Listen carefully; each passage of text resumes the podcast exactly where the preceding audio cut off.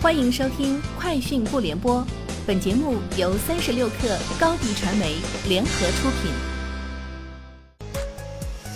网络新商业领域全天最热消息，欢迎收听《快讯不联播》。今天是二零二一年四月二十九号。从接近交易方人士处获悉，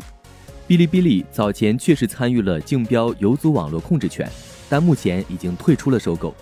分析人士称。B 站早前呼声最强，这一传闻直接刺激游族网络在四月七号涨停。不过，B 站和游族网络随后双双进行澄清，称该消息不实。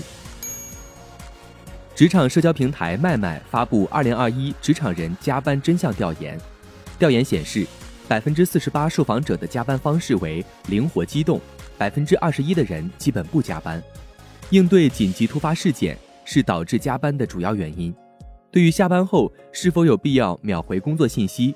百分之五十二职场人认为有必要，工作需要；百分之二十五受访者则坚持没必要回，这是我私人时间。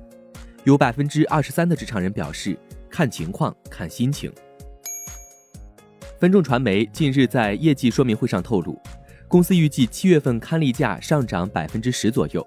未来刊例价将会结合市场需求，保持稳定上升态势。目前公司广告主行业结构多元化，单一细分行业对公司影响有限。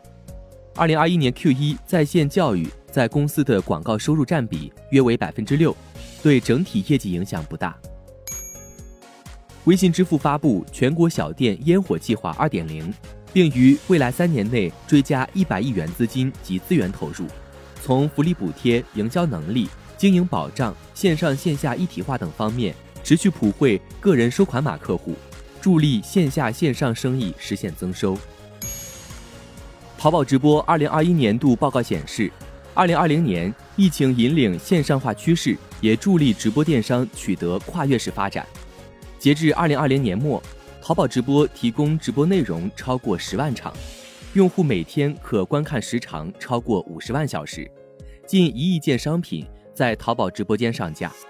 淘宝带货主播数量也增长明显，同比二零一九年增长了百分之六百六十一。数据显示，二零二零年淘宝直播日均活跃用户大幅度提高，同比增长百分之百。Boss 直聘今天发布二零二一网络安全人才趋势报告显示，二零二一年一季度全国网络安全领域人才需求同比增幅超过百分之五十，而进入到这一领域的人才规模同比增幅为百分之四十二。人才竞争加剧态势下，该领域平均薪资水平普遍有百分之十至百分之十五的提升，达到一万八千六百二十七元每月，是全行业平均招聘薪资的二点四倍。其中，核心技术研发人才的招聘需求占比达到百分之六十五，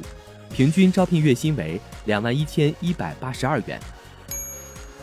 滴滴出行今天发布预测。称，由于周五通勤晚高峰及假期启程高峰叠加，四月三十号下午或将成为今年上半年最难打车日，